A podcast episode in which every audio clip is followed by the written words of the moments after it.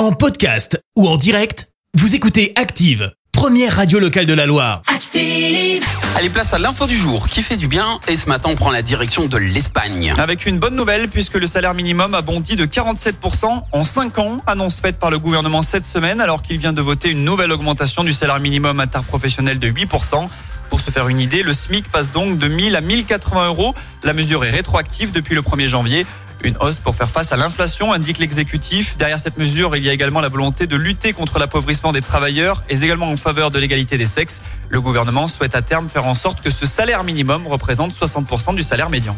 Merci, vous avez écouté Active Radio, la première radio locale de la Loire. Active.